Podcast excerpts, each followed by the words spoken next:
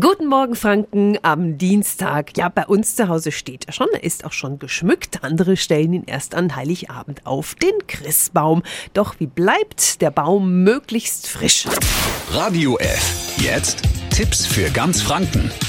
Hier ist unser Wiki Peter. Patrick Maasthaler ist ein regionaler Weihnachtsbaumerzeuger aus Wolframs-Eschenbach. Wenn der Baum schon gekauft, aber noch nicht aufgestellt ist, wo bewahre ich den am besten auf? Der Baum soll an einem zugfreien Ort stehen.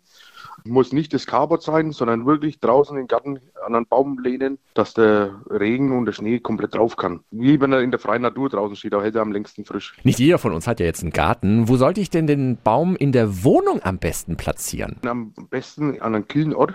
Abstellraum ist meistens kühler oder vielleicht ein Vorratsraum ist meistens auch ein bisschen kühler. Manche haben einen Balkon noch dazu, das wäre auch ganz toll. Das Wohnzimmer ist eigentlich das Herz vom Haus, sagt man, und da ist es eigentlich am wärmsten. Und zum Lagern ist er da nicht geeignet. Danke an den Baumexperten Patrick Maasthaler. Die richtige Lagerung ist also schon mal die halbe Miete. Wenn Sie die Tanne dann aufstellen, dann möglichst fern von Heizung, Sonnenlicht und starker Zugluft. Das lässt ihn nämlich schneller austrocknen. Wichtig ist auch, dass wir den Weihnachtsbaum regelmäßig mit frischem Wasser versorgen. Dafür eignet sich so ein Baumständer mit Wasserspeicher, der regelmäßig aufgefüllt wird.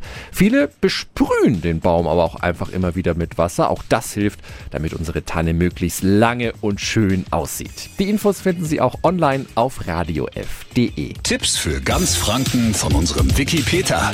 Täglich neu in Guten Morgen Franken um 10 nach 9. Radio F.